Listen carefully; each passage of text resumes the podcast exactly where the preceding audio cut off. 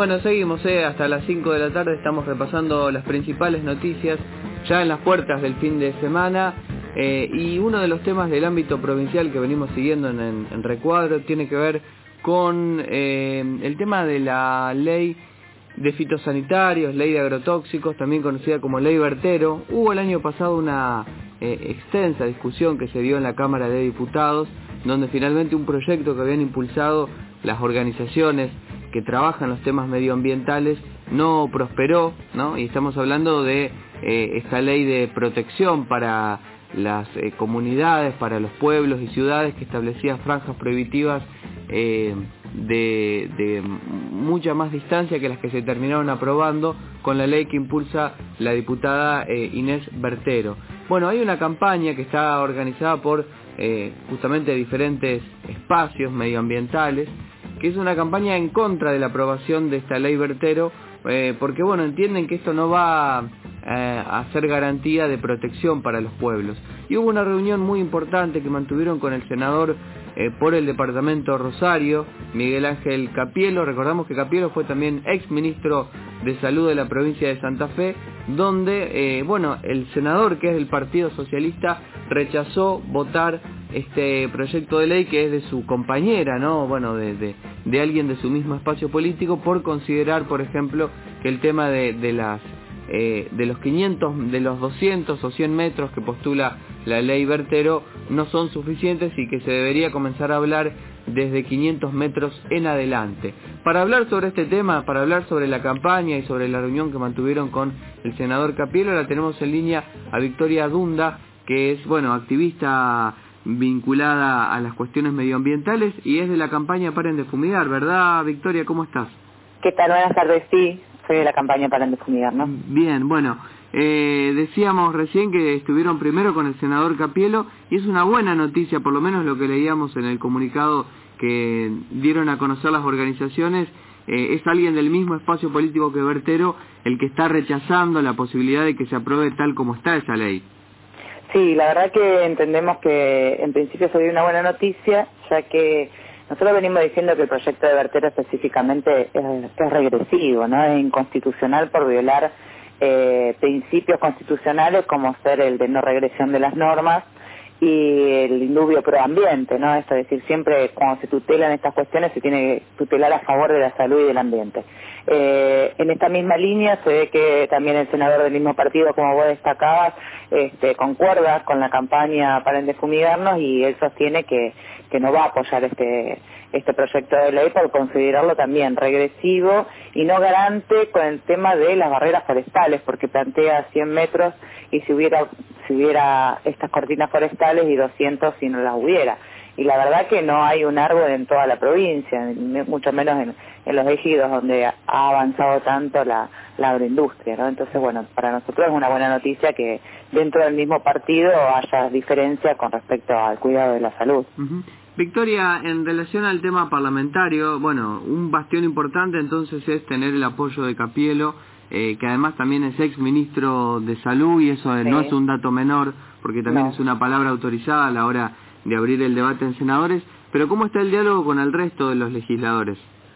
Bueno, mira, en principio nosotros hemos pedido audiencia con las comisiones. Bueno, una de las comisiones donde está en el Senado ahora el tema de la ley vertero es en la Comisión de Economía, la cual, bueno, eh, justamente falleció el, el que la precedía, así que está, todo este movimiento de, reemplazo y demás, así que está, bastante complejo. Pero no hemos tenido más contacto con ninguno de los legisladores concretamente, si bien hemos pedido audiencia y demás, todavía no nos han dado. Pero como viene la mano, parecería como que este año no, no tratarían el proyecto. Bien, o sea que viene, viene lenta la, la, posibilidad de que esto se apruebe. ¿Qué, qué... Sí. No te decía que en principio sí, aunque de, digamos, del lado opositor, Vertero y, sus aliados que son a presidir y toda la, digamos, la cámara empresarial que vende y, distribuye estos productos venenosos, están impulsando y están tratando de gestionar de que esto tenga movimiento. Claro. Justamente te iba a preguntar eso, ¿cuál es el respaldo que tiene la ley que impulsa la, la diputada Vertero?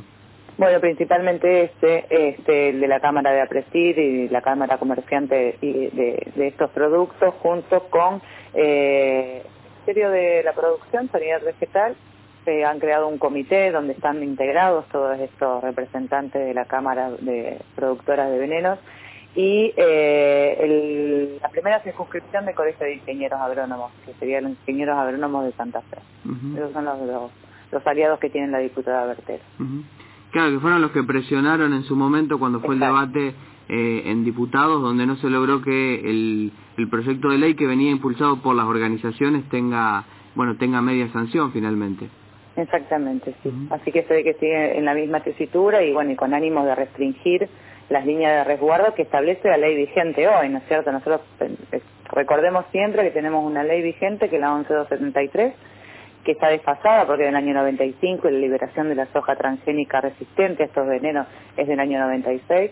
Esa ley establece 500 metros de resguardo y con prohibiciones en el decreto reglamentario de que en esa zona de 500 metros no se pueda aplicar si hubiere centros poblados, recreacionales, clubes, pileta, natación, bueno, personas y demás.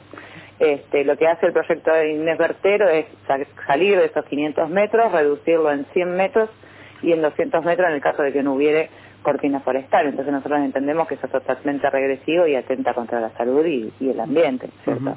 Y bueno, y esta gente que te mencionaba con anterioridad está pensando lo mismo porque obviamente lo que menos quieren es que su negocio se restrinja. Claro, sí, es una, una disputa de intereses, pero en realidad creo que eh, los legisladores deberían hacer primar en este caso el cuidado de la salud de los vecinos y también del medio ambiente que se ve afectado severamente en el tema bueno de la de la conservación de especies del tema de los ríos del propio suelo.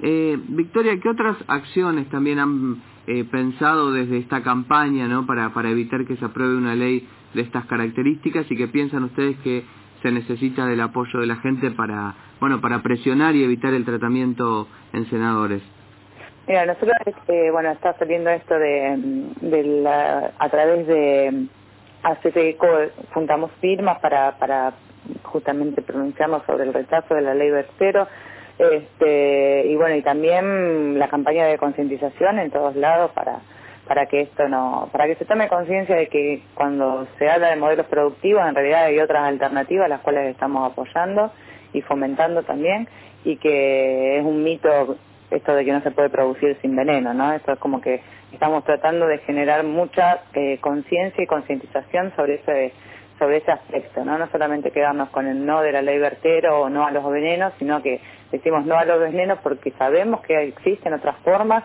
alternativas de producir que son sustentables, sanas y, y con rédito económico. Entonces, como se hizo anteriormente, como se hizo históricamente. Entonces, más que nada generando en este en este trayecto del último año y este año generando esta conciencia y estimulando la, agroecología como otra alternativa al modelo hegemónico agroindustrial y, y transgénico, ¿no? Eso por un lado. Y después, bueno, siempre tratando de que en las localidades los vecinos y las vecinas, que nosotros entendemos que son rehenes de este modelo porque en las poblaciones nuestras los pueblos son muy chiquitos, son de 5.000, 3.000, 10.000 habitantes, se hace muy difícil este, establecer normativas que, alejen las fumigaciones porque el pueblo todo está rodeado y vive de este sistema, ¿no? Entonces, como dueño complejo, entonces ahí seguimos dando las charlas y, y, bueno, y, lo, y, los ciudadanos de los pueblos, los pueblos fumigados, bueno, también están gestionando dentro de sus lugares alternativas a, este modelo. Así que la campaña está siempre trabajando, atenta y bueno, y fomentando las formas de, de producción sanas y saludables, ¿no? Eso por un lado, como que tenemos. Y por otro lado, hicimos una presentación con respecto eh, dentro de la Fiscalía General, el fiscal general de la provincia de Santa Fe, porque lo que nosotros entendemos que es una gran falla, que es el tema de los controles, con, con esto, con cómo, cómo se controla las aplicaciones que se hacen ilegítimamente, cómo hacen los vecinos para denunciarla, bueno, desde la red de abogados Pueblos Migados y junto con la campaña hicimos una presentación al fiscal general pidiendo que se que se abran las fiscalías ambientales y que se instruyan a todos los fiscales de la provincia de Santa Fe y a la policía en materia ambiental, porque viste que es como un, nosotros encontramos o suben fotos en las páginas y demás de envases de bidones de estos venenos tirados en los cursos de agua y parece como que no pasa nada y eso es un delito en base a la ley de residuos peligrosos y es un delito penal. Entonces hay mucha poca conciencia desde el poder del Estado con respecto a esto, a estos seguimientos, cómo se deben tomar estas denuncias, cómo se deben hacer, digamos, la instrucción penal para llegar a los responsables para que esto no se repita. Así que también la campaña viene trabajando en ese sentido, ¿no? Victoria, te agradecemos este contacto con Radio Nacional y bueno, vamos a estar atentos a todas las novedades que ocurran en relación a, este, a este tema, ¿no? A la llamada ley Bertero y a la necesidad de que los legisladores y también el gobierno de la provincia entienda de que como, como vecinos, como ciudadanos, habitantes de la provincia de Santa Fe, nos merecemos y necesitamos una ley mejor que la que tuvo media sanción en diputados eh, y que nunca es tarde, que siempre es posible eh, volver a rediscutir este proyecto y agregarle las modificaciones, escuchando a las organizaciones, que me parece también el dato fundamental.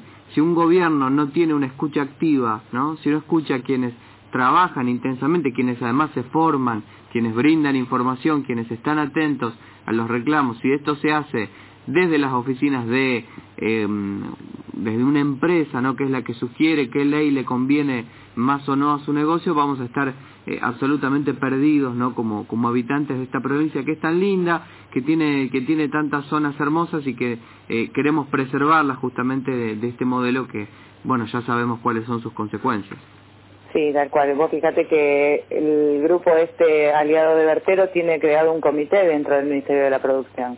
Y la campaña, ni los vecinos, ni la ciudadanía integra ese comité. Claro. Entonces hay una gran parte de, la campana que no se escucha, no se ve y, no se la deja hablar. Victoria, te mandamos un abrazo, gracias como siempre. Gracias a ustedes, buen fin de semana. Victoria Dunda de la campaña Paren de Fumigar, junto con otras organizaciones, están trabajando en eh, justamente el no a la ley Bertero, ¿no? Ellos dicen que es regresiva, violatoria de los derechos humanos. Bueno, lo explicaba Victoria recién en esta entrevista.